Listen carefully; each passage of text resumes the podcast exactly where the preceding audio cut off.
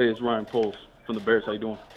With the 10th pick in the 2023 NFL Draft, the Chicago Bears select the Chicago Bears select the Chicago the Chicago the Chicago Bears select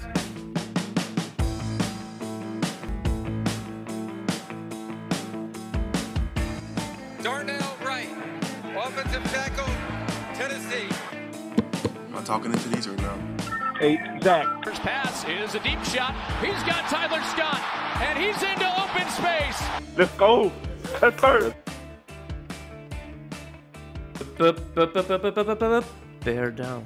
Meine Damen und Herren, willkommen zu unserer nächsten Folge, mittlerweile die vierte Folge. Wer hätte gedacht, dass das jemals so lange geht hier? Ähm, und natürlich noch viel, viel länger. Willkommen zu unserer nächsten Folge Into the Bears Cave Podcast mit eurem Host Arne und äh, meinem wunderschönen Co-Host. Matthias, hi Leute. Ähm, ja, wer hätte das gedacht? Also ich schon. Also ich freue mich. Ich freue mich jedes Mal wieder auf die Podcast-Aufnahme und ich hoffe, euch da draußen gefällt es auch. Ihr könnt auch da gerne mal ein bisschen Feedback da lassen. Das wird uns oder wird, bringt, hilft uns auch weiter. Und ja, ich freue mich auf die Folge. Sehr schön am Anfang. Ähm, direkt darauf hingewiesen, Like, Review, kommentiert, auch äh, in den Social Media Kanälen. Wir ziehen es heute ein bisschen vor. Ähm, wie ihr wieder hört, unser anderer Co-Host Idil ist immer noch auf den Bahamas. Wir vermuten, dass er mittlerweile verschollen ist mit dem Jersey, was er dem Matthias abgegriffen hat in London. Ja, Ah. so ist es. Spatzen lassen es von den äh, Dächern verkünden, er solle wieder nächste Woche drin sein. Nächste Woche dabei sein oder zumindest in der nächsten Folge. Heute, heute haben wir was ganz Wildes für euch. Es waren drei wilde Tage, ja, zwei wilde Nächte. Äh, Matthias und ich haben in der ersten Nacht durchgemacht, haben uns da für euch quasi die Nacht um die Ohren geschlagen. Ähm, wir reden natürlich vom Draft. Es war auch eine wilde Woche danach, keine Frage. Ähm, viele Spekulationen und aber vor allem der Draft. Also, was für eine wilde Nacht, das die, vor allem die erste Nacht war. Die, die letzten beiden waren ja ein bisschen, ja, nicht ganz so wild, aber es ist ja immer so, die, die, über die erste Runde wird sehr viel gesprochen, über die nächsten beiden ist immer nur dann, okay, da waren sie halt ganz gut und da war nicht so, aber so viele mit Reach und so ist dann nicht so die Sache, aber eher so im ersten, in der ersten Runde. Ähm, das haben wir heute für euch. Einen schönen Bears Draft Recap, ganz kurz äh, über die Prospects durchgegangen, äh, geredet.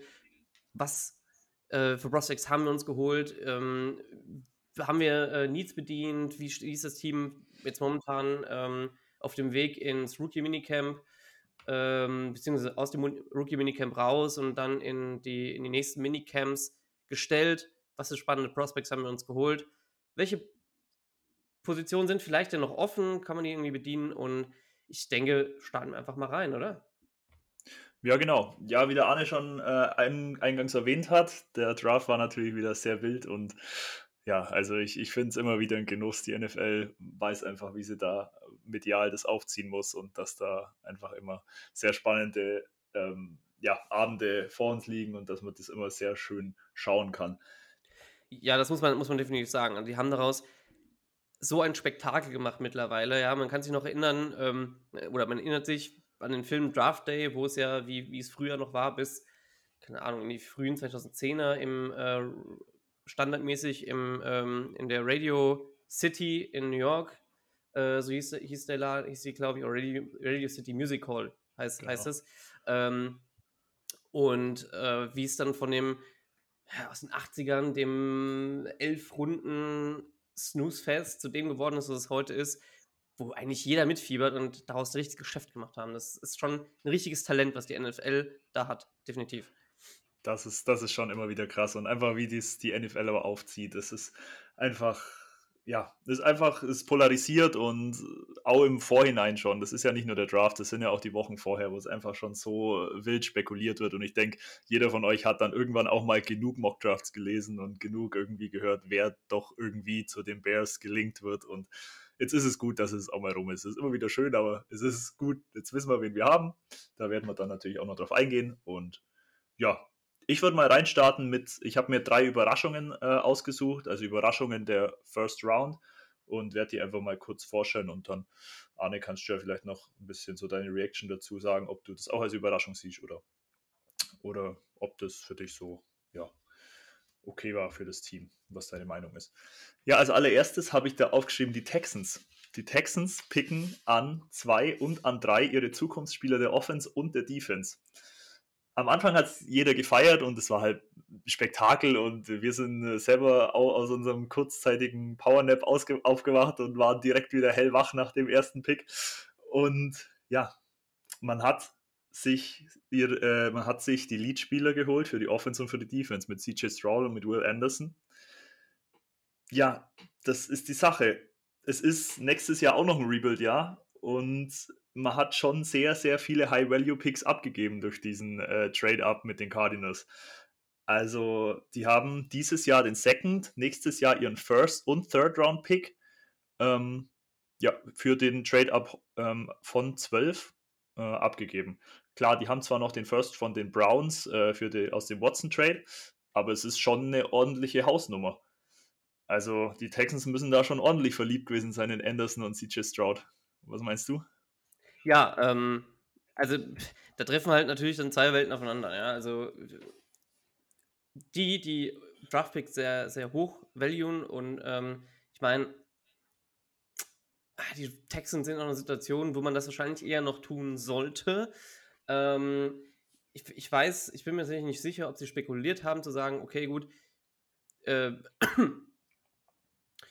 okay, gut, ähm, weil halt die, die hätten ja auch Will Anderson nehmen können und dann halt drei Stroud. Aber dann haben sie sich gesagt, hier, gut, wir nehmen jetzt hier Will Anderson und gucken, okay, wollen die Cardinals raus aus dem dritten Pick oder, ähm, oder nicht?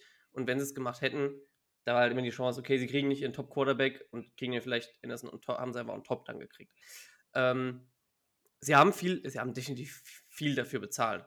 Ähm, meine Devise ist mal, okay, wenn du deinen Guy, wenn du deinen Guy oder deinen Liebling, einen deiner Lieblingsspieler identifiziert hast, hol ihn dir, aber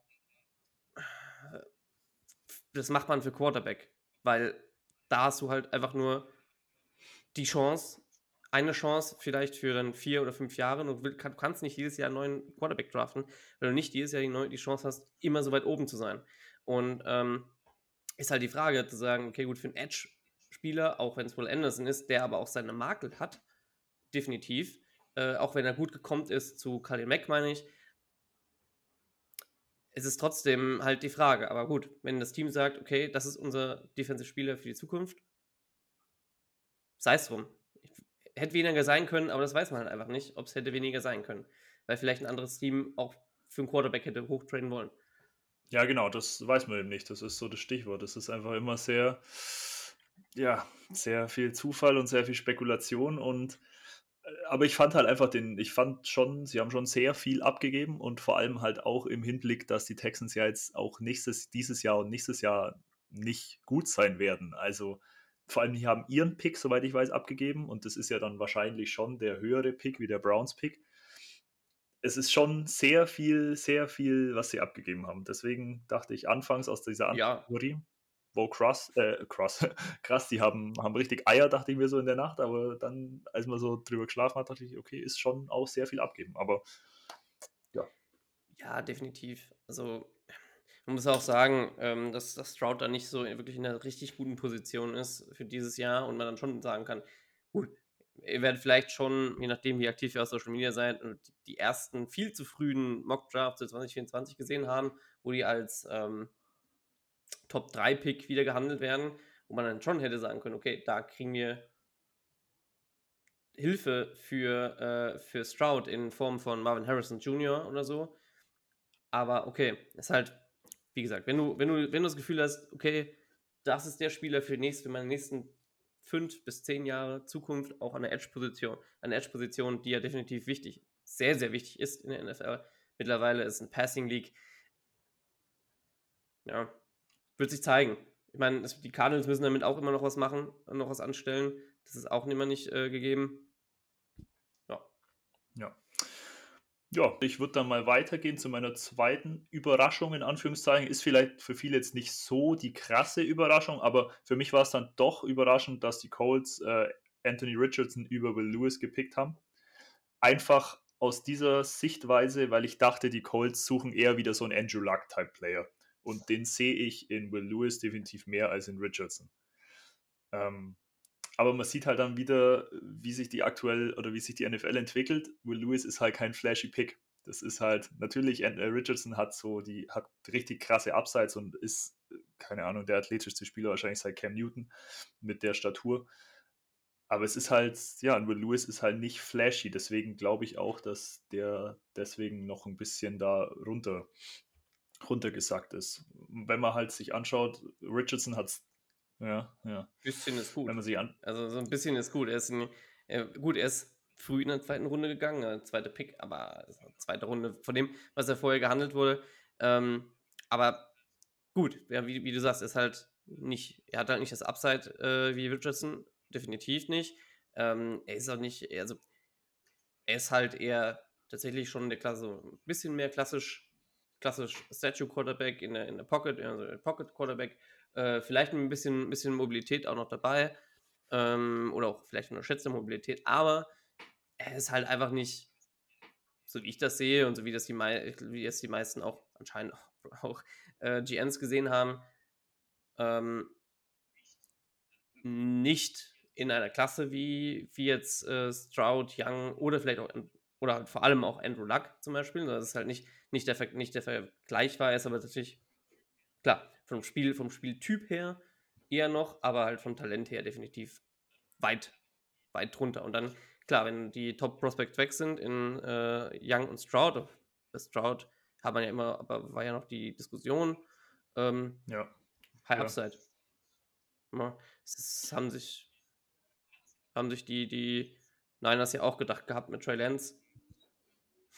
Obwohl, ja, das halt dann auch wieder eine andere Sache ist mit, im Vergleich mit Justin Fields und Zach Ja, das ist, ja, ist natürlich richtig, aber ich dachte halt so, okay, er hat zwölf College-Starts und da ist er, glaube keine Ahnung, 6, 7, 6, 7 passt nicht ganz, 5, äh, 6 oder so gegangen. 5, 6 passt auch nicht. Ich weiß nicht. Also er ist auf jeden Fall negativ gegangen in seinem äh, College-Start und hat halt 17 Touchdowns, 9 Interceptions. Also er ist schon sehr raw. Deswegen dachte ich, okay, vielleicht gehen die Colts auch eher conservative und gehen mit Will Lewis. Deswegen war es schon eine kleine Überraschung für mich, dass sie auf Richardson so hoch gepickt haben. Er ist definitiv, er ist definitiv äh, raw. Also das ist auch das, was man momentan ähm, so ein bisschen aus dem, aus dem Colts Camp hört, aus dem Rookie Minicamp, ähm, dass sie dann doch eher noch etwas unzufriedener waren mit dem, was er da äh, geleistet hat. Jetzt äh, in, den, in den paar Tagen, aber mein Gott, es ist halt. Ist noch viel, noch, noch fließt noch sehr viel, ja, sehr viel Wasser den Fluss, äh, den Berg runter. Ja, dann kommen wir mal zu meiner dritten und letzten Überraschung. Also gibt natürlich mehr, aber so für den Rahmen des Podcasts habe ich jetzt mir jetzt mal drei ausgesucht und das sind unsere Division Rivals, die Detroit Lions. Fand ich schon sehr überraschend mit äh, Jameer Gibbs, äh, Jameer Gibbs, äh, Running Back an 12 und Jack Campbell, Linebacker an 18. Klar, ähm, Gibbs hat auch Pass-Catching-Upsides, also kann man argumentieren, dass er vielleicht auch eher als Wide Receiver in Anführungszeichen gepickt wurde und dadurch der Value ein bisschen höher ist. Ähm, aber come on, an 12, also ja, weiß ich nicht. Wäre der nicht an 18 noch locker da gewesen? Ich weiß, im Nachhinein ist es immer einfach zu sagen. Im Nachhinein ist es einfach zu sagen. ja, ja, da musst du, damit musst du aufpassen. Da kannst du dich ganz, ganz schnell unbeliebt machen äh, im, im Lions Camp. Ähm, da kochen, kochen die Gemüter ziemlich hoch, wenn, wenn man über Value und äh, später noch zu haben spricht.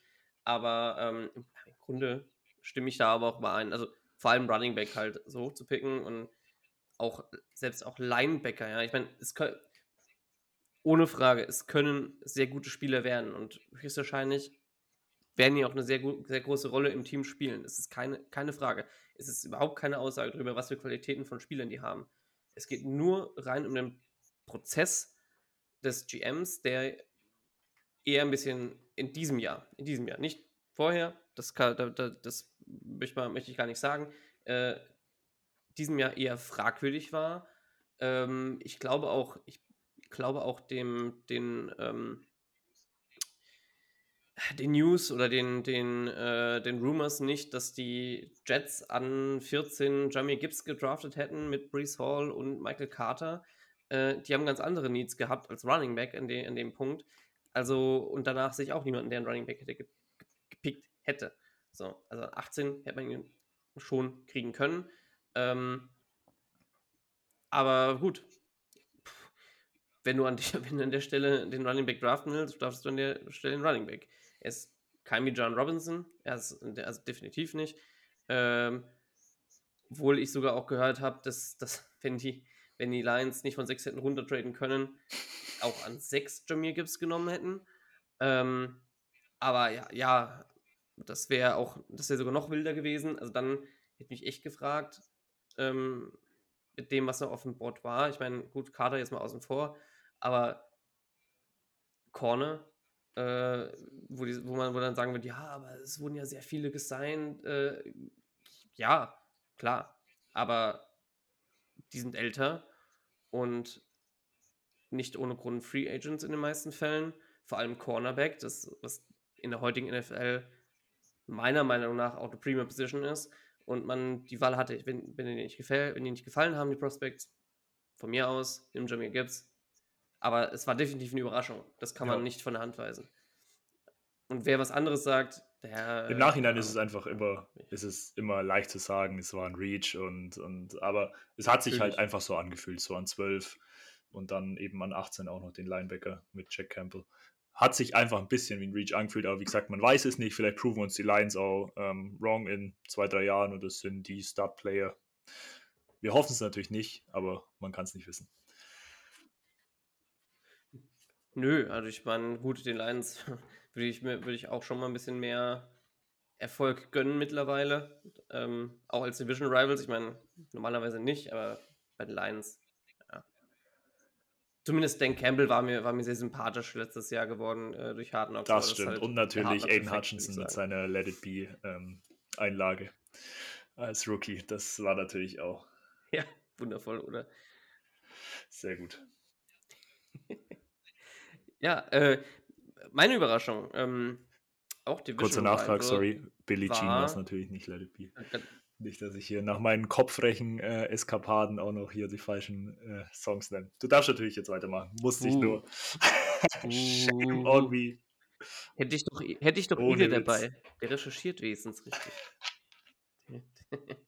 nee, äh, ähm, meine Überraschung war Luke Van Ness bei den Packers. Ich meine, klar, Edge, okay. Aber weiß nicht. Also John Love, John Love ist ja der neue, ist ja der neue Quarterback, nachdem Aaron Rodgers zu den Jets jetzt, Aaron Rodgers zu den Jets jetzt ist. Christian Watson, Daubs, oder Dobbs heißt der, glaube ich. Äh, und danach, ich weiß es nicht. Keine Ahnung. Vielleicht müssen Packers, vielleicht, vielleicht laden wir auch mal ein paar, ein paar von, vom äh, Packers Germany ein. Äh, mir mehr erzählen. Aber ich meine, Luke Van Ness ist auch sehr raw. Ähm, er hat ein, momentan einen Move, er muss halt einfach, müsste da einfach mehr lernen noch. Er ist, macht Bullrush und vielleicht ein Swipe-Move mit drin. Mal, aber äh, ich mache mir darum keine Gedanken jetzt, zumindest jetzt in der Rookie-Season, wenn er spielen sollte. Daniel, äh, unser First-Round-Pick, und jetzt greife ich da nämlich schon ein bisschen vor. Daniel Wright hat ihn einfach sehr gut gehandhabt ähm, im letzten Jahr, so wie die meisten sehr guten Edge-Player, die alle in der First Round gedraftet wurden, die äh, gegen die er letztes Jahr gespielt hat.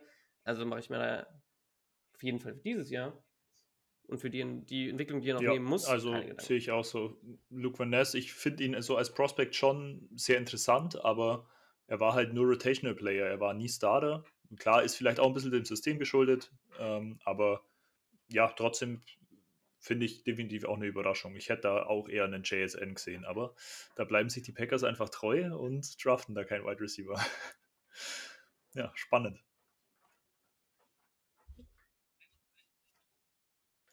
Eines, einen, einen habe ich noch, bevor wir weitergehen. Ähm, Will McDonald äh, the Fourth zu den Jets an 14. Mögen viele Leute es mag als, Re mag als Reach gelten, aber es war ganz klar, äh, eigentlich für die meisten Leute klar, die nehmen Tackle. oder irgendwas in der Offensive Line. Die Top-Prospects waren weg. Also was nimmst du dann? Corner oder Edge vielleicht? Warum auch nicht? Ähm, Edge, äh, weil, weil die Edge ist bei den Jets irgendwie immer so ein bisschen, ja, nicht da, oft. Ähm, warum nicht dann Will McDonald, der, der von vielen, von vielen ja auch, auch höher gehandelt wurde, als, äh, als manche das jetzt gesehen hatten. Ähm, aber es zeigt halt auch wieder immer schön dieses äh, Fan- und äh, Mock-Drafter, wie die Spieler sehen, weil die die gerne hätten äh, bei manchen Teams und wie Teams einfach Spieler bewerten. Das ist halt wirklich immer sehr interessant dann auch doch zu ja, sehen. Absolut, ja, bin ich, bin ich bei dir, habe ich jetzt, also bin ich eigentlich relativ deiner Meinung, da habe ich jetzt gar nicht mehr so viel dazu zu ergänzen. Ja. Ja, genau, deswegen äh, würde ich auch einfach direkt mal in unser Hauptthema heute reinstarten. Den Draft Recap und eh. Also ich habe ja, ich habe ja leicht, ich, also ich ein leichtes Tränchen, ist ein leichtes Tränchen, ist mir die Wange runtergelaufen, als die Cardinals wieder hochgetradet haben auf 6 und da Paris Johnson genommen haben. Paris Johnson Jr. war hm, vor allem auch, weil er so ein bisschen überschnitten war mit, mit äh, Justin Fields, einer meiner Lieblingsprospects auf Tackle-Positionen für die Bears, zumindest auf Left Tackle. Ähm, obwohl ich mir mittlerweile auch nicht so sicher bin, dass sie, dass sie ihn überhaupt genommen hätten, wenn er da gewesen wäre. Ähm, zumindest was man so hört mittlerweile. Ähm, aber Hindsight ist ja immer, immer, immer, das kann man immer alles erzählen. Geworden ist es aber dann doch, und da habe ich mich dann auch wieder sehr gefreut. Mein äh, nächster Lieblingstackle in dem, in dem Draft, Daniel Wright von Tennessee. Äh, Fourth Year Senior, äh, ein Hühne von, also was, Hühne, ja, es ist eins, ich muss, es immer, ich muss es mir immer im Rechner eingeben, weil ich es einfach nicht, einfach nicht umrechnen, weil, weil ich es selbst nicht umrechnen kann. Er ist 1,95, äh, knapp 1,97, glaube ich, ähm, wiegt 150 Kilo, wird aber wahrscheinlich ein bisschen weniger spielen, äh, mit ein bisschen weniger Gewicht spielen müssen. Ähm, riesige Hände, lange Arme, keine Ahnung, ja, und äh, was ich sehr gerne mag an vor allem Right Tackles, einfach so eine Mean Streak dabei. Also er finisht, finisht sehr gut und das mag, mag ich sehr, sehr gerne. Ähm, sehr guter Passblocker, ich glaube einer der besten in diesem Draft gewesen und vielleicht nicht, nicht sogar der beste von manchen gewertet. Äh, einfach, das die Bears brauchen. Vor allem an der, an der, an der, an der äh, Right Tackle Position, wo ein riesiges Loch war, ähm, was noch übrig war, was nicht gefüllt wurde. Und ich glaube einfach, es ist fast perfekt gelaufen. Man kann hier sagen, okay, Carter hätte man nehmen können, aber ganz ehrlich, das macht es für mich jetzt nicht. Right Tackle Ja, war für mich der größte Absolut, Need. da hast du schon die Schlüsselbegriffe gesagt. Das, was die Bears brauchen. Es war einfach O-Line. Wir brauchen einfach Protection für Justin Fields. Das predigen wir, glaube ich, in jedem Podcast bisher. Und zum Glück, zum Glück haben wir hier in der Offensive Line dann ähm, verstärkt. Ich muss sagen, ich habe mich mit Donald Wright gar nicht so intensiv beschäftigt, weil ich mir einfach ziemlich sicher war, dass wir entweder Skoronski oder Paris Johnson, dass die beiden zu uns fallen. Aber ähm, finde ich ein super Pick. Also verstärkt die Line sofort, ist sofort einfach eine Verstärkung. Und auch äh, ein sogenannter, sogenannter, ein Will Anderson hat gesagt, es ist der beste Tackle, gegen, den er gespielt hat auf College-Level. Und ich meine, Will Anderson ist ein Number 3 Pick und das hat dann schon was zu sagen. Deswegen, ich bin da sehr positiv gestimmt. Ja, ähm, kann ich nur zustimmen. Also es ist halt einfach das, man sieht es auch äh, in den meisten Highlights, wie Highlight Reels und in den meisten ähm, Tape vom, von der letzten, von der letzten Saison. Er hat einfach, gut, davor die Jahre war er war, war nicht, so, nicht so drin gewesen. Er war, ähm, hat sich da auch ein bisschen gehen lassen. Ähm, aber im letzten Jahr aufgeblüht. Äh, und ich glaube, er kann einfach noch besser werden. Er hat wirklich, wie, wie, wie anfangs schon gesagt, die stärksten Pass-Rusher letztes Jahr ähm, oder aus seinem zumindest, ne, gegen die er gespielt hat. Aus seinem Spielplan, die stärksten Pass-Rusher, sehr gut in Schach gehalten. Darunter Will Anderson, äh, Luke Van Ness, Jalen Carter even. Und ähm, keine Ahnung, ich weiß, weiß nicht, was man mehr will. Also der hat einen unglaublichen, unglaublichen Senior Bowl gehabt, ähm, wo die Bears natürlich auch direkt, ja, die schon direkten Kontakt zu ihm haben knüpfen können. Ähm, ja, also ich glaube, viel mehr braucht man, jetzt, braucht man nicht zu sagen. Ne? Also er hat natürlich auch ein paar, auch hier und da ein paar Schwächen. Ne? Das weil er sehr, sehr stark auf seine, auf seine ähm, Kraft, allein auf seine Kraft halt äh, zurückgreift, vor allem im Run-Blocking. Aber äh, brauchten, brauchten primären Pass-Blocker auf jeden Fall. Run-Blocking war auch in Ordnung und ich denke, das kriegen die auch gebacken. Ja, absolut. Also super Pick. Wir haben uns sehr gefreut, auch in der Nacht direkt. War top. Kann ich genauso unterschreiben. Ja, definitiv. Danach war, danach war die Nacht auch wesentlich entspannter zu schauen. Äh, zurücklehnen, ein Bierchen, Bierchen zischen und einfach den anderen Teams zugucken, was sie so machen. Äh, während man noch einen extra Fourth Runner gekriegt hat, weil man von 9 auf 10 getradet hat. Äh, Fourth Runner nächstes Jahr aber. Ähm, und dann, um kurze Diskussionen vorzugreifen, ja, äh, Carter war da, hätte man nehmen können, ja. Aber ganz ehrlich, die Eagles haben die, haben, haben die Struktur, um einen Spieler, der womöglich, womöglich diese Character äh, Concerns hat, auffangen zu können. Und er muss nicht direkt ran. Und er hat ja auch äh, sehr stark, äh, hat auch starke, starke Konditionsprobleme öfter gehabt ähm, auf dem College und auch im Pro Day zum Beispiel. Von daher, die, die, Eagles können das auffangen. Die Bears haben, haben hätten direkt auf ihn, ähm, auf ihn zurückgreifen müssen als Top-End-Starter und ich glaube, also nach meiner, alles richtig gemacht, vielleicht nicht. Wir werden es sehen. Wird sich zeigen. Es ist immer, ob es der richtige Pick war oder nicht. Das dauert ja immer ein bisschen. Aber zumindest in der Situation, in der die Bears sind, für mich das Richtige getan. Bin ich, bin ich bei dir. Sehe ich auch so. Offensive Line ist definitiv the way to go und ich war sehr happy drüber. Aber mal ehrlich, äh, kurz um Diskussion zu starten, hättest du lieber Skoronski nee, gehabt? also gerade auch, weil wir ja jetzt nicht, er wird ja, oder was heißt er wird, aber er ist ja schon eher als Guard oder als Center, nee, Guard, ja, auf jeden Fall eher Interior Line und wir brauchen Tackle. Und ich finde für das, was ähm, Daniel Wright gezeigt hat und was er jetzt eben das letzte Jahr vor allem, wie du gemeint hast, gezeigt hat, ist er der perfekte Fit und ich finde das, ich finde den Pick ziemlich gut. Und er hilft uns eben von Day One und Justin Fields hat endlich Protection. Natürlich nicht nur durch ihn, aber ja, gute Sache.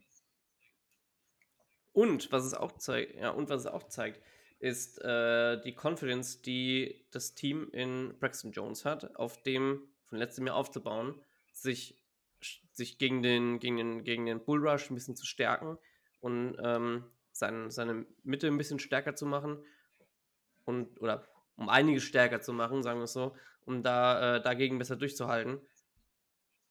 Weiß nicht, also einen größeren Vote of Confidence kann man, glaube ich, nicht haben. Und wenn das nicht pass passen sollte, haben wir nächstes Jahr zwei First-Round-Picks und können davon einen, keine Ahnung, Joe Alt, äh, Fashonu, Fashanu, Fashanu, Fashonu, ich weiß nicht genau, weiß mir nicht genau, wie man ihn ausspricht, zum Beispiel die definitiv dann in, wenn es ein Top-10-Pick ist oder keine Ahnung, wo man auf jeden Fall in die Range kommen kann, sich einen von denen, Left, denen als ja, Left eben. zu holen. Wir haben für die Zukunft für dich eine sehr komfortable Ausgangssituation und man kann da noch viel machen. Wie du sagst, nächstes Jahr, man kann jetzt mal schauen, wie läuft die Season und dann kann man nochmal adjusten mit vielen Picks und vielen High-Value-Picks. Und dann sehe ich da auf jeden Fall eine Besserung. Positiv. Und dann gehen wir doch einfach auch fliegend weiter in die zweite Runde, weil wir müssen noch ein bisschen auf die Zeit schauen. Ähm, unser erster Pick in der zweiten Runde, Defensive Tackle Javon, geschrieben Gervon, äh, Javon Dexter Senior ähm, von der University of Florida. Yes. Ein Gator ist es, ne? Äh, nicht, dass ich durcheinander bringe, weil Hurricanes und Gators, das sollte man nicht durcheinander bringen. Das ist auch, ist, ist äh, ähm, auch ein großer Mann, wenn man das so sagen will. Ähm, 1,98, nein, 96, 97, äh, 655, wer von, wer von euch das nachrechnen will, ähm, um die 135 Kilo, grob überschlagen. Warum können die aber nicht das metrische System benutzen? Kann das mal einer erzählen? Ähm, 22, Jahr, 22 Jahre alt, oder er wird 22 Jahre dieses Jahr. Ähm, starker Spieler. Also wirklich, er hat, er hat, er hat auf dem College viele Flashes gezeigt. Er hat äh, seine Karriere beendet, also mit 125 Solo, äh, mit 125 Tackles, Solo-Tackles, äh, 9,5 Tackles for Loss, 4,5 Sacks, äh, 4 Passes defended und, eine, und zwei Interceptions insgesamt letztes Jahr davon. 55 Tackles, 4 Sacks, 2, äh, 4 Tackles for Loss, 2 Sacks, 2 Passes defended und eine Interception. Ähm, ich denke, man hätte sich ein bisschen mehr gewünscht, äh, mehr oder mehr Playmaking gewünscht ähm, hinter der Line of Scrimmage. Also mehr Tackles for Loss vielleicht, ein bisschen, bisschen mehr, ähm, ja, da ein bisschen mehr, bisschen mehr durchzukommen durch die O-Line. Ähm, hat seine, hat seine Probleme damit mit dem, äh, dem Get-Off von der Line of Scrimmage. Der braucht immer ein bisschen länger, hat immer ein bisschen länger gebraucht. Äh, ich habe auch teilweise, ich habe auch mittlerweile teilweise gelesen, dass das zum Teil auch am Coaching lag, aber es ähm, muss man mal ein bisschen gucken. Bleibt abzuwarten, aber ist auf jeden Fall ein, ein Tier in der Mitte von, der, von, von unserer D-Line, die so viel Hilfe brauchte, vor allem als, Run, als Run-Stopper ist er saugut. Und äh, ja, viel mehr braucht man gar nicht zu sagen. Ne? Also er war nötig. Er war definitiv nötig. Er war kein groß, großartiger Reach. Ähm, ja, ich, also ich bin da voll ja. bei dir. Es war kein Reach. Wir, es war definitiv eine Position, wo wir sagen, okay, wir brauchen definitiv äh, Unterstützung. Deswegen, um auch ein bisschen, oder was heißt vorzugreifen, ihr wisst ja alle, wenn wir pickt haben, wir haben ja nicht nur einen Defensive Tackle gepickt. Ähm, und ja, finde ich einen guten Pick. Ich finde ihn auch, also er ist ein ordentliches Monster und ich, ich weiß nicht, wie es dir geht, aber bei mir ist immer so, wenn ich jetzt 6 Fuß 4 oder so lese, ich kann mir dann schon irgendwie was vorstellen. Also er wird halt so in der Range sein und es kommt ja dann nicht auf den Zentimeter an. Deswegen, ich habe mir jetzt auch, shame on me, ich habe auch nur Pounds rausgeschrieben. Also ich hoffe, ihr könnt dann damit was anfangen. Ähm, ich will da meinen Laptop jetzt nicht überlasten, deswegen. Ähm, ja. Ja, ja, ja, ja. Ich weiß, ich mache mir die Arbeit hier, suche das schön raus für unsere, unsere Hörer. So, ja, so, so muss ich zusammenarbeiten hier. Ähm, nee, aber die, ich denke, die meisten werden damit klarkommen auf jeden Fall. Ich dachte, ich wollte mal so ein Bild für geben, weil ich kann mir häufiger, kann mir oft darunter nicht so, so viel vorstellen. Klar, also ein bisschen eine Range, ja, hat man ungefähr, wo, es drin ist, aber so vor allem bei den, bei den Pounds habe ich mal hab ich häufiger Probleme. Deswegen so ein bisschen schau, äh, veranschaulicht, aber in der Zukunft wird es dann auch nur noch die, die das ja, genau. äh, US-amerikanische oder englische System sein dass, wir, dass ich da eingehen werde. Ähm, ja. Ja, wir haben, zwei, wir haben zwei Defensive Tackles gedraftet, um da ein bisschen vorzugreifen. Vielleicht möchtest du da schon mal was drüber sagen, dann komme ich dann zum zweiten Pick in der zweiten Runde. Ja, natürlich, klar. Also dann äh, fange ich jetzt an mit dem Drittrunden-Pick. Anstelle 64 haben wir Zach Pickens äh, gepickt. Kurzes Wortspiel. Äh, von South Carolina. Er ist 6 Fuß 4, 5 Achtel, um es ganz genau zu sagen. Äh, und 300 Pounds bei Pounds ist es immer so, ich denke mir, okay, Benchpress müssen sie mit 2,25 machen, deswegen ist dann so ein bisschen, aber ja, keine Ahnung, ist dann immer sehr ungenau, aber ähm, Zach Pickens war ein Five-Star-Recruit und hatte Offers von Alabama, Clemson und auch Michigan, hat sich dann aber wegen der Heimatnähe ähm, für die South Carolina Gamecocks entschieden zu spielen. Und ja, seine Production seit 2021, er hat 80 Tackles, 9 Tackles for Loss und 6,5 Sacks. Ähm, er hat auch im Senior Bowl äh, gespielt und hat da sehr, sehr überzeugt. Und als Stärken habe ich aufgeschrieben ein Explosive Get-Off, also im Unterschied zu äh, Dexter Senior, ähm, ist hier der Explosive Get-Off da. Deswegen viele, viele Analysts sagen auch, okay, das könnte so das Duo werden und ho erhoffen sich, dass das so ein Dynamic Duo werden kann.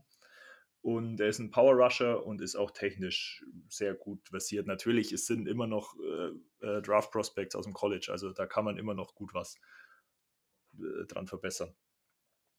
Ja, ähm, ja, genau, nee, du sagst es, also es sind, es sind einfach Rookies, klar. Äh, aber zum, zum Thema Duo wollte ich sagen, ähm, und die haben, die beiden haben zusammen trainiert und äh, sie haben, glaube ich, auch mal, auf was ich gehört habe, häufiger Teams vorgeschlagen, doch beide zu nehmen. Ähm, also, dass sie gerne zusammenspielen wollen würden, äh, haben, haben in der Offseason zusammen trainiert und äh, sind auch ganz froh drüber, zusammen, zusammen zu spielen. Und du hast es gesagt mit dem, dem Get-Off und das ist so die Sache, wer spielt welche Position in, in der neuen D-Line. Ähm, was wir gebraucht haben, ist ein, ist ein Three-Technik, der äh, auch ein bisschen Pass-Rush-Ability mitbringt und ich glaube, das wird eher dann Zach Pickens sein, äh, obwohl man Jaron Dexter vielleicht auch, wenn er an seinem Get-Off arbeitet, äh, mehr zutrauen kann. Aber es tut ihm keinen Abbruch. Und dann kann man die vielleicht, kann man dann, kann man die so spielen, kann die durchtauschen. Jaron Dexter hat auch Tech gespielt in, äh, bei den Gators. Und ansonsten Zach Pickens und wir haben auch noch Justin Jones. Also mit, mit der Death bei den Defensive Tackles bin ich ziemlich zufrieden momentan, muss ich sagen. Ja, absolut. War, war einfach eine Position, wo sehr, sehr viel, ähm, sehr, sehr viele Needs waren und die haben wir mit den zwei Picks auf jeden Fall gut ähm, attackiert und ich glaube, es sind auf jeden Fall sehr vielversprechende Prospects und können sehr, sehr gut sein und ich hoffe, die etablieren sich auch dementsprechend gut. Ja, finde ich gute Picks.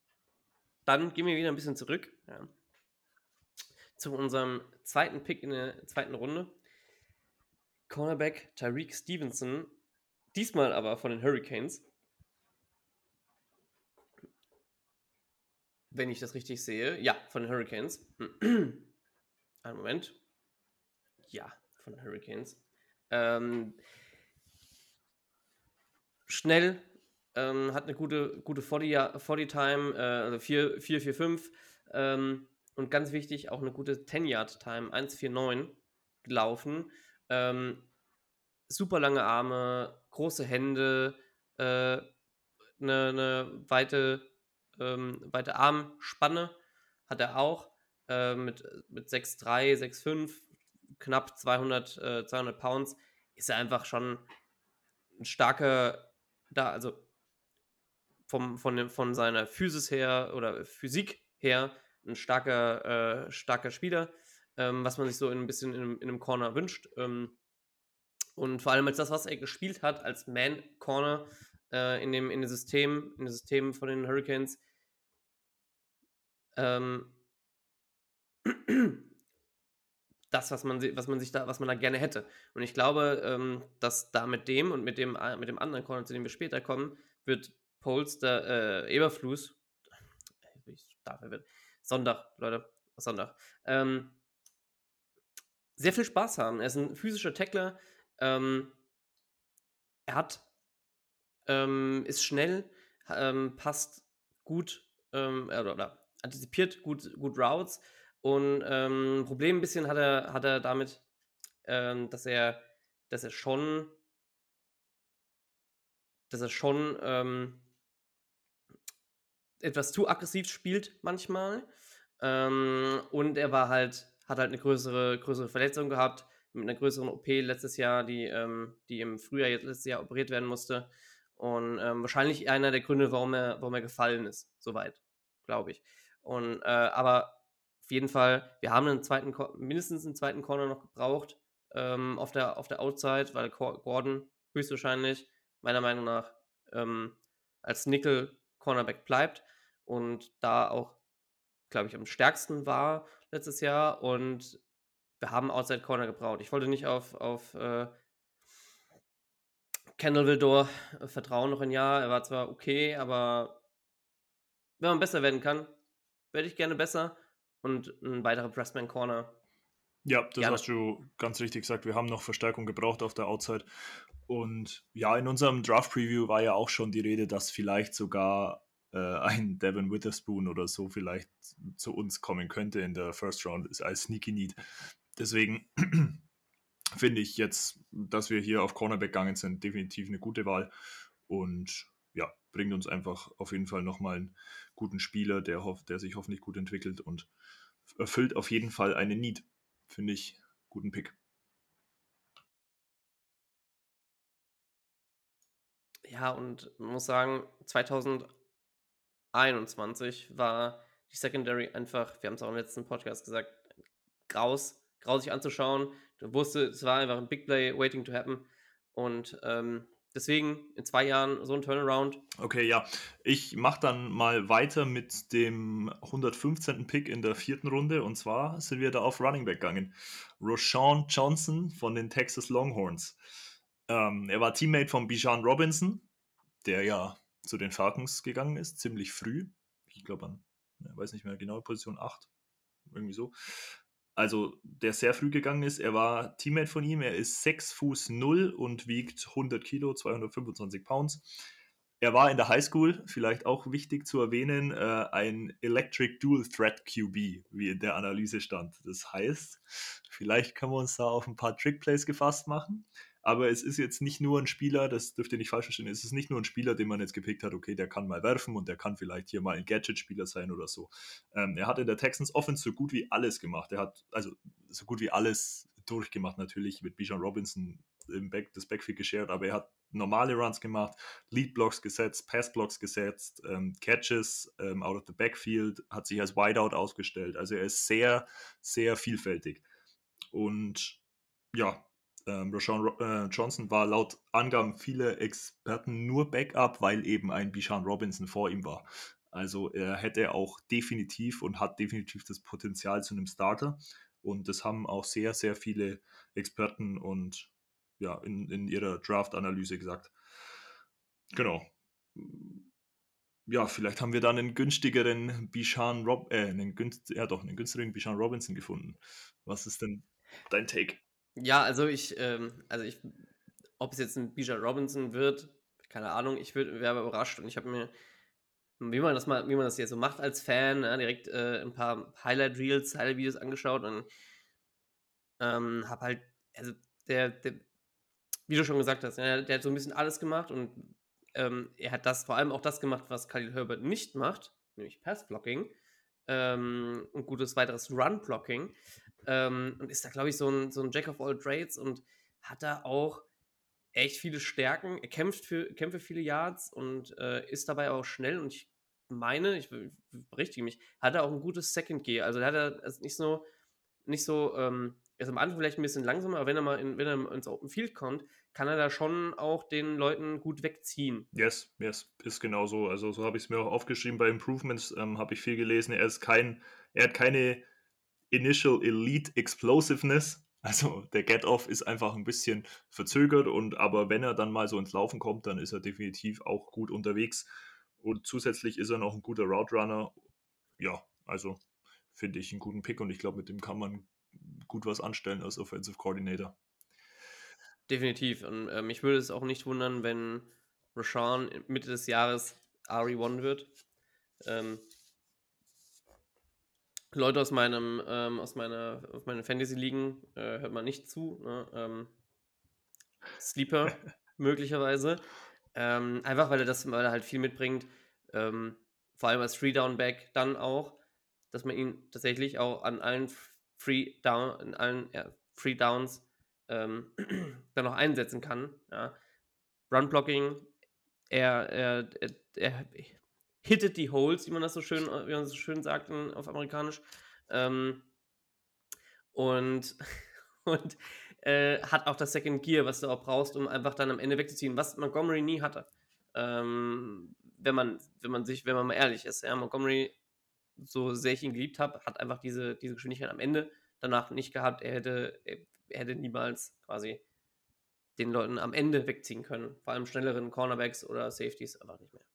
Ja, das ist, das ist absolut so. Das war Montgomery. Ich fand ein richtig cooler Spieler und es tut mir auch echt weh, ihn nicht mehr zu haben, aber das ist genau eben das. So im, wenn er dann mal durchbricht, es, man hat immer die Angst gehabt, dass er, dass er noch eingeholt wird. Also es war nie so, okay, der läuft jetzt ein Home Run und es ist ein Touchdown. Ja, aber ja, schauen wir mal, was wir mit, mit Rashawn Johnson da bekommen wir hoffen natürlich nur das Beste. Und dann nochmal kurz auf einen äh, kurzen Fantasy-Take, das ist halt immer dieses Problem gell, mit Shared Backfields. Ist eine Katastrophe, wie sich die NFL da entwickelt hat. Da ist äh, Running Back immer schwierig. Ja, Tatsache, aber ähm, ja, meistens sitzen sich halt manche einfach durch. Genau. So ein bisschen, ja. je nachdem, wie sie eingesetzt werden, natürlich. Ja, ich würde dann weitermachen mit äh, Tyler Scott. Den haben wir nämlich in der vierten Runde an 133 gepickt. Ähm, ist ein Wide Receiver von den Cincinnati Bearcats.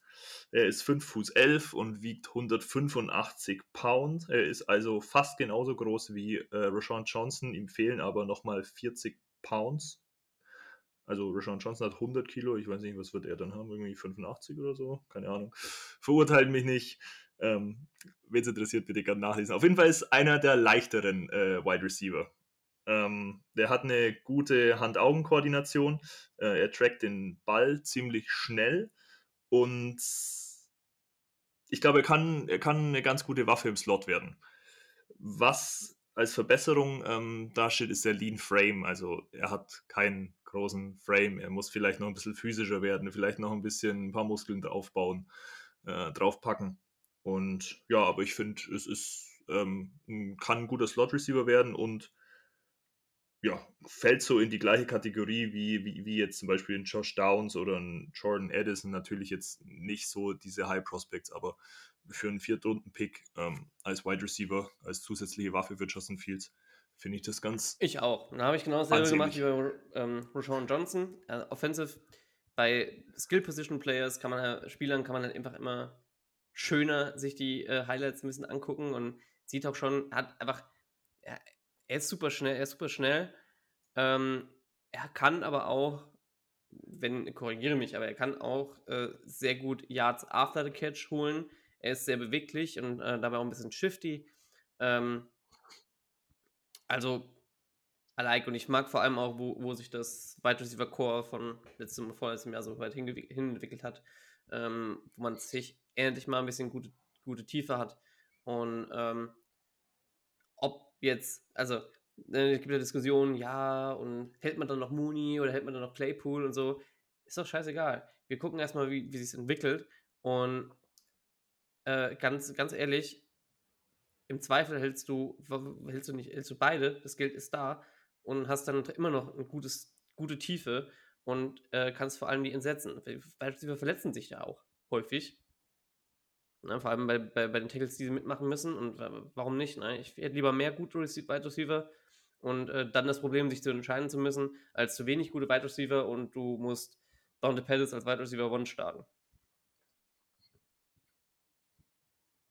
Ja, genau das war auch so genau das Beispiel, das wollte ich gerade eben auch noch anführen. Das ist halt eben, wir brauchen Tiefe und das ist doch ein super Pick. Wir haben zehn Picks gehabt, dann kann man da auch mal ein Offensive Skill, Skill Position, also kann man auch auf, äh, ruhig mal einen Wide Receiver picken. Wie du sagst, da die letzten Jahre, wenn es dann die Tiefe ging, ich meine, wir als Fans, wir kennen uns ja schon ein bisschen mit dem Roster aus und wen wir so haben, aber manchmal war es dann schon so, hat man schon geschaut, okay, wer ist jetzt hier outside aufgestellt und wer ist das überhaupt? Das, ja, deswegen, wir haben Tiefe jetzt und ja, ich finde es gut, wie sich unser Wide Receiver Core entwickelt. Und diese Diskussion mit halten oder nicht halten, das ist was für spätere ja, das Podcasts. ist einfach, äh, für Zukunfts, äh, Zukunfts Into the Players per Cave und Zukunftspolls und Zukunfts Earflues, Zukunfts Gatsy. Das warten wir einfach mal ab, wie, wie die Saison läuft und dann kann man sich immer, kann man sich immer noch drüber streiten, ob, ob nicht. Dann gehen wir aber mal fix weiter. Ähm, Moment. Sekunde. Ich muss ihn kurz raussuchen in meinen Notizen. Und zwar dürfte das dich eigentlich, kann, eigentlich, eigentlich sehr freuen, weil ich glaube, du hast so ein, hattest doch da ein bisschen Ties zu der, zu der äh, Universität. Ähm, den Corner, den ich vorhin schon angesprochen habe, unseren, äh, den Corner, den wir in der fünften Runde mit dem zweiten Pick in der fünften Runde genommen haben, Terrell Smith von den Minnesota Gophers.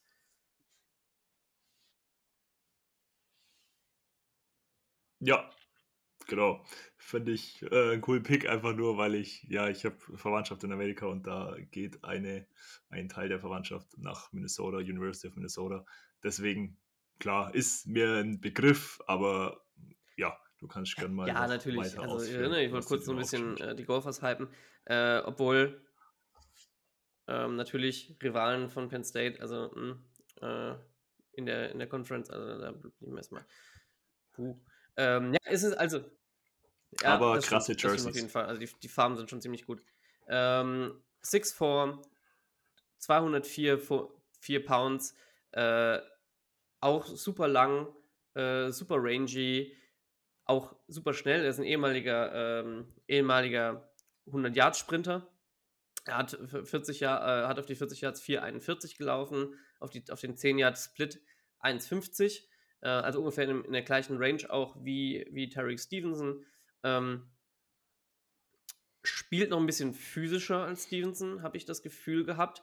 Ähm, ist genauso wie er aber auch ein, auch ein Pressman Prospect. Also da sieht man auch schon, was, worauf, worauf, die, worauf das Team gerne gehen wollte.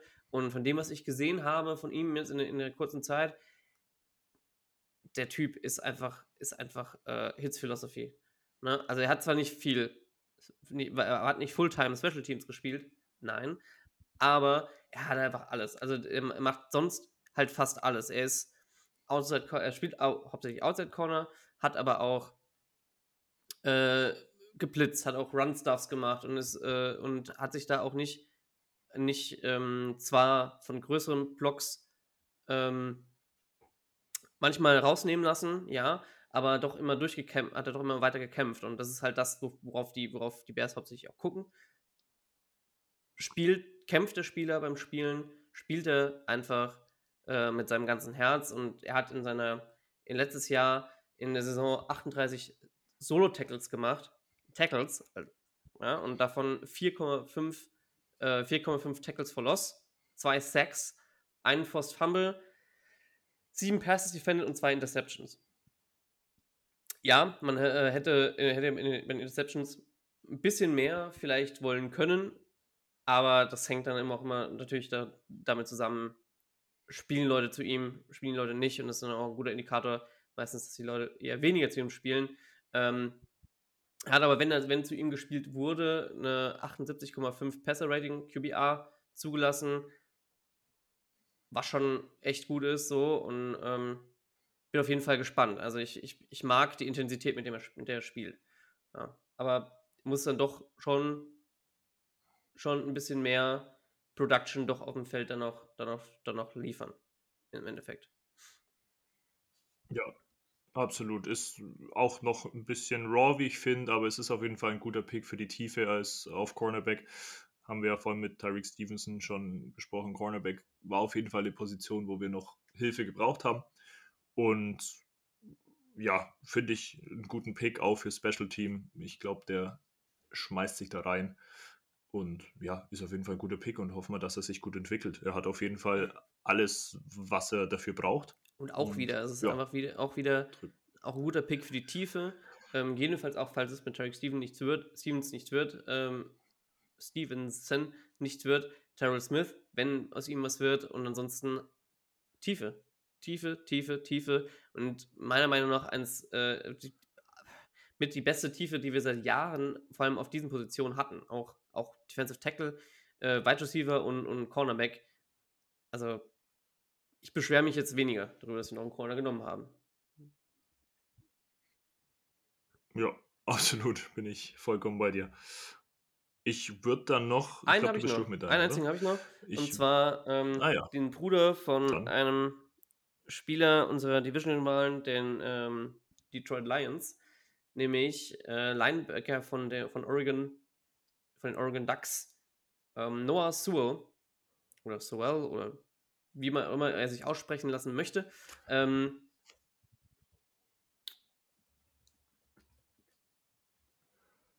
ja, ähm, hat, ein, hat, hat ein paar Probleme in seinem, ähm, hat, hat Mike gespielt äh, bei, den, bei den Ducks, hat dabei ein paar Probleme gehabt, mit, mit, mit seinem Speed ist hier, hat sich hier, äh, hat sich da ähm, hier und da auch ein bisschen einfangen lassen, hat sich auf den Blocks abfangen lassen. Ähm, aber er kann Sideline to Sideline, Sideline to Sideline spielen. Im Grunde aber mit, ähm, haben wir damit, damit nicht halt das Problem, dass wir sagen müssen, okay, er startet als, soll als Mike starten. Ähm, weil da haben wir, haben wir, denke ich, mit, äh, mit Jermaine Edmonds einen guten, guten Starter in der Position. Noah Sewell kann sich entwickeln, er ist nicht gezwungen, sofort zu starten. Ich denke, er wird sich einen Kampf liefern mit ähm, Sanborn um, den, um die Sam-Position, also um, auch um, als Sub-Packages und äh, guter Tackler auf jeden Fall. Ähm, hat, äh, hat auch eine gute Tackling-Form, wie ich finde. Moment schon Ähm, kann sich natürlich immer ein bisschen weiterentwickeln und vielleicht abzuwarten, ob der da auch liefern kann. Ja, ist ein guter, also ist ein Pick für die Tiefe. Auf Linebacker haben wir ja gut was gemacht auf, in der Free Agency. Und ich glaube, das ist ein ganz guter Pick und ich hoffe, dass er sich gut entwickelt. Er ist ein, er ist, glaube ich, ein ziemlich aggressive Player und hat ein gutes Skillset. Mal schauen, wie er sich entwickelt. Ich würde dann, wenn du jetzt nichts zu Sewell mehr hast, äh, ich würde noch kurz unsere sieben Rund, äh, Seven Round Picks ansprechen. Einmal haben wir da Travis Bell äh, gedraftet, ist ein Defensive Tackle, der dritte Defensive Tackle. Ähm, ist der dritte Defensive Tackle aus unserer Draft Class, ähm, kommt von, ich, ich, hoffe mal, ich spreche es richtig, Kennesaw, Kennesaw State. Ja, ist 6 Fuß 1, wiegt 290 Pounds und ähm, es ist der erste Player ever, ähm, der aus Kennesaw State gedraftet wurde. Das ist auch immer so, wurde immer natürlich in den Medien dann direkt ähm, gehypt. Und äh, kurzer Fun Fact: Es ist zufälligerweise auch die Hometown äh, von Justin Fields. Also, ja, vielleicht sind da ein bisschen Connections da, klar. Kann man jetzt nicht überbewerten, aber so fand ich ganz nice to know. Ähm, genau, nach Jervon Dexter ist es der dritte Defensive Tackle. Ähm, und ESPN Steve Münch sagt, er hat eine gute Mischung aus Size, Quickness und Range. Und er wird als besserer Run Defender äh, beschrieben, als dass er den Pass rusht das waren so meine Erkenntnisse, was ich so aus der Recherche rausbekommen habe. Er wird natürlich für den Roster-Spot kämpfen müssen. Klar, es ist ein Seven-Round-Pick. Ich denke, den brauchen wir jetzt nicht zu sehr hypen. Es sind halt einfach Spieler, die müssen für die Roster-Spots kämpfen. Aber hey, ähm, er ist ein Hard Worker, er ist motivated und er ist ein Nasty Guy. Habe ich so, habe ich so ja, rausgelesen. nie genug Nasty Guys haben, ja. im, ähm, vor allem in der D-Line und in der Interior D-Line und Interior O-Line. Und ähm, ganz ehrlich, wenn er einen Roster-Spot kriegt, gute Tiefe wieder. Ähm, gute Tiefe wieder. Und im Grunde, also ich glaube, wir hätten, ist es auch schön, dass wir noch einen Runstuffer äh, gekriegt haben, nachdem wie letztes Jahr die Defense auseinander, in, ähm, auseinandergenommen wurde, auch von, von Rushing Teams. Da kann, kann ich mich auch nicht beschweren. Ja. Seventh Round Pick, klar, nicht, man, braucht, man braucht die nicht zu hoch halten. Es ist, das sind sind manchmal auch Gems dabei, ja, aber es ist immer, es sind doch immer Spieler, die nicht ohne Grund halt auch in der siebten Runde gedraftet wurden. Ähm, und wenn es nur ist, weil sie von einem kleineren College kommen und da aber auch nicht die, ähm, die, die Spiele hatten, gegen die sie antreten mussten, wo sie, wo, wo sie halt auch sagen, zeigen konnten, dass sie halt Stärke beweisen können. Also die haben nicht gegen einen Peter Skoronski gespielt, sondern eher gegen ja, vielleicht kleinere, kleinere, fast noch Highschool-Spieler und ja. Ja, das ist eben, das darf man nicht zu überbewerten, aber es sind trotzdem, die haben trotzdem ihren, ihre Chance verdient und wenn sie sich reinhängen, wer weiß, vielleicht kriegt ihr einen Roster-Spot.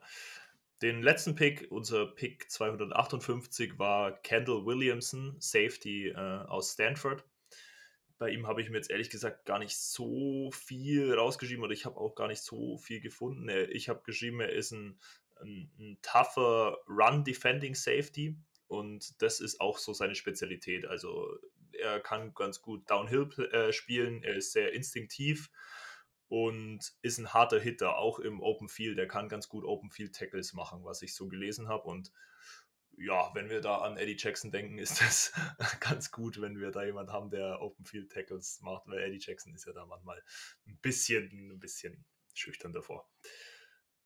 Äh, als Schwächen habe ich äh, rausgeschrieben oder habe ich gesehen, ähm, er hat jetzt nicht so den, den, die Explosivität und hat auch laut Analyse nur Average Closing Speed.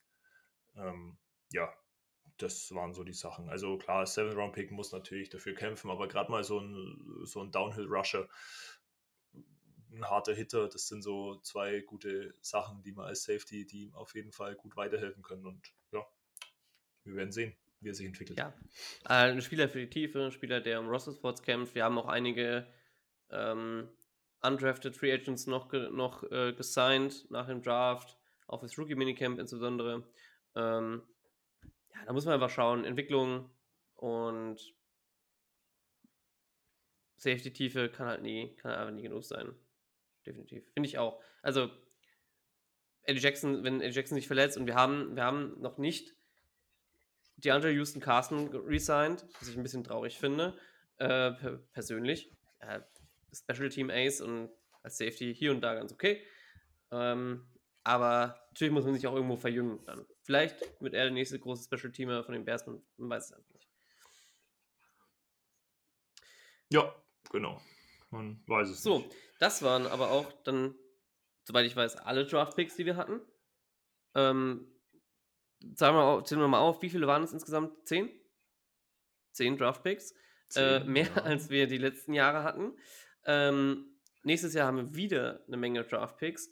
Und äh, deshalb kann man auf die Zukunft, auf die, vor allem die Jugend dieses Teams, denke ich, schon gespannt sein. Ähm, welche Position nicht bedient wurde in diesem Draft, was mich aber auch, was mich auch ein bisschen gewundert hat, was aber vielleicht auch einfach die Tiefe auf der Position nicht, vielleicht nicht hergegeben hat, ich weiß es nicht, oder wie das Draftboard aussah, war ein Edge Rusher, ähm, wo meines Erachtens einfach noch was fehlt in, in dem Team. Ähm, vielleicht, äh, vielleicht kann sich, äh, kann sich ein Undrafted Free Agent durchsetzen, da würde ich aber nicht drauf hoffen. Ähm, äh, oder ich würde drauf hoffen, ich würde aber nicht drauf setzen, so rum. Ähm, und da bleibt doch, bleibt entweder nur noch, bleiben halt noch zwei Möglichkeiten. Ähm, man tradet für jemanden oder man holt sich noch mögliche Free Agents. Ja, genau, die Möglichkeiten bleiben. Ich finde auch, man hat so jeden Need bedient, außer eben die Edge-Position. Und das ist ja sehr verwunderlich, weil wir haben drei Defensive Tackles ähm, gedraftet. Klar, die sind schon, also wir brauchen da definitiv auch Tiefe, aber dass gar kein Edge Rusher dabei ist, hat mich schon sehr gewundert. Aber wie du sagst, wir haben noch, wir können entweder für jemanden traden oder wir können eben auch in der Free Agency noch angreifen. Und wenn wir bei der schon sind, wir haben noch 35 Millionen Cap Space. Das ist immer noch der meiste Cap Space vor den Panthers mit 27 und den Lions mit ja, 25 aber, Millionen. Ich, halt, ich da kurz unterbrechen, das dürfte aber eher so bei 28 Millionen sein ähm, weil die Rookies noch gesigned werden müssen. Äh, das ist noch nicht, noch, glaube ich, noch nicht drauf ah, berechnet. Okay. Ich kann mich aber auch täuschen. Dann ist entweder, also 35, 28, ich meine, die 7 Millionen, ja, ist es dann für dieses Jahr nicht noch. Ja, wen jucken denn die 7 Millionen? Nein, jetzt mal, also ja, dann sind es 28 Millionen, damit ist man trotzdem noch ganz an der Spitze beim Cap Space und für 28 Millionen kann man sich auch noch einen ganz vernünftigen Free Agent ähm, signen. Wo auch noch einige ja. da sind. Ne? Also ähm, Yannick Ngakwe ist noch da, den ich äh, vielleicht noch ganz gern sehen würde, der ein Problem natürlich hat mit, äh, mit dem Run-Stopping, ähm, aber der, der schon mit Eberflus da Beziehungen hatte. Ähm, Wäre eine Möglichkeit. Er hat auch schon was angeteasert, aber ob da jetzt das kommt, weiß man nicht. Äh, Jadavion Clowney bin ich meistens kein Fan von, aber schlecht ist er nicht. Äh, und noch viele andere, die halt tatsächlich noch gut zu haben sind, soweit ich das weiß. Ja, ist halt dann auch immer die Frage, okay, weil wir reden ja immer viel von äh, Building, Building the Franchise und äh, Zukunftsperspektive und langfristig planen. Aber wenn wir jetzt mal ehrlich sind, so ein Edge Rusher, natürlich wäre es cool, einen Jungen zu haben und den dann aufzubauen. Aber wenn jetzt Edge so diese Position ist, wo einfach noch ein Need ist, ja, dann sign ich doch auch einfach mal einen Veteran für ein Jahr oder für zwei Jahre. Also man kann nicht das ganze Team auf langfristigen Success oder langfristigen Nee, das war, auch, war ja auch nie, ist ja auch nie, nie ein Einjahresplan gewesen. Werden die Bears besser sein dieses Jahr? Man, man weiß es nicht. Offensiv gehe ich definitiv von aus, dass, es, dass sie besser sein werden als letztes Jahr. Ähm, und sie ja, bevor sie angefangen haben zu tanken, inoffiziell angefangen haben zu tanken, weil man redet ja nicht offiziell darüber, aber es teilweise schon recht offensichtlich aussah, äh, muss man mal zugeben. Ähm, waren sie vier Wochen lang oder fünf Wochen lang High-Scoring-Team äh, der NFL mit, mit der Top-Offense und mit der, mit der Verstärkung, die sie, die sie jetzt geholt haben, denke ich schon, dass man besser sein kann. Hängt aber im größten Teil von Fields ab. Ja, absolut. Was ich noch, ich meine, Frank Clark ist auch Free Agent. Er ist natürlich zwar schon älter, aber wir müssen den Cap sowieso aufbrauchen und Post kennt ihn aus der Zeit äh, aus Kansas noch. Er war dabei, als Kansas City für ihn getradet hat. Also ich könnte mir da schon vorstellen, dass da eine Connection ist. Und wie gesagt, es passt jetzt nicht so in den Rebuild, aber wieso nicht meinen Veteran Edge Rusher für ein Jahr oder so verpflichten? Spricht ja, Ja, eigentlich nichts dagegen. Genau. Ähm, ich denke, damit ist auch das meiste soweit gesagt. Ich danke euch, dass ihr bis hierhin zugehört habt. Ähm, und also, dass ihr bisher auch die Folgen so, äh, so weit verfolgt habt. Auf, keine Ahnung, Spotify, Apple Podcast, äh, wo, wo sonst noch? Ja, die, äh, dieser, dieser, ist, dieser äh, da, da muss ich nochmal nachschauen, was da das Problem ist. Äh, Zencaster, wo auch immer, ja. Ähm, ich danke euch vielmals. Ähm, was sind denn eure, was sind denn eure Ansichten? Ja, wie, wie, findet, ihr, wie findet ihr die, ähm, ihr die Rookies? Wie findet ihr die Draft-Picks? Ähm, Carter, Wright, was, was war für euch der richtige Pick? Und was denkt ihr, wo man, wo man, denke ich, wo man noch das Team verstärken sollte? Ähm, Schreibt es gerne unter, in die Kommentare unter den, unter den Twitter-Post. Ähm, reagiert damit gar, gerne drauf auf äh, Instagram. Äh, Schreibt es bei Apple Podcast in die, in die, in die Reviews. Ähm, gerne rein. Da gehen wir vielleicht in der nächsten Folge nochmal drauf ein. Ähm, ansonsten, eine Sache noch. Am 11. Mai kommt der neue Schedule raus. Und dann werden wir endgültig wissen, ich meine, es ist ein, mittlerweile höchstwahrscheinlich ein offenes Geheimnis, aber wir werden endgültig wissen, ob die Bears gegen die Chiefs in Deutschland spielen und wir die Bears seit langem, langem, langem, langem, langem Warten mal wieder endlich in äh, Deutschland sehen. Ja, genau. Da wird sich, ich meine sogar, die International Games werden sogar manchmal ein bisschen früher bekannt gegeben vorm, äh, vorm Actual Schedule Release, aber ja, das werden wir sehen. Ich bin auf jeden Fall sehr gespannt und ich hoffe natürlich, wie alle wahrscheinlich, auf das Bearspiel in Deutschland. Ja, Entsprechend, Schauen wir mal. heute ein bisschen länger. Ähm, auch trotz der kurzen Folge das letzte Mal. Ich danke euch vielmals, dass ihr bisher, dass ihr bis hierhin durchgehalten habt, wenn ihr bis hierhin durchgehalten habt. Wenn ihr nicht, wenn ihr es nicht habt, danke ich euch auch fürs Zuhören. Ähm, Nochmal Rate, Review, kommentiert, gerne, ag- agiert gerne mit uns. Wir antworten auf, auf die meisten Kommentare ähm, recht zügig. Tut's, ähm, haut rein und schaut beim German Bears Cave e.V. Äh, e.V. rein, bei german-bears-cave.de. Ihr findet das auch auf allen Social Media Kanälen. Schaut bei uns rein, ähm, at arn 4core auf Twitter, also ARN 4KOR. Ähm, was hat dein Ad bei Twitter noch gleich? ähm, FEMA GSH, also F-A-E-M-A. Genau, schreibt uns an, haut ein. Follow rein. Und äh, damit kommen wir jetzt endlich ans Ende dieser Folge. Ich danke euch nochmals, das letzte Mal, äh, fürs Zuhören. Haut rein, liebt die Bears, Bear down. Ja, Leute, danke fürs Zuhören. Äh, bis zum nächsten Mal. Bear down.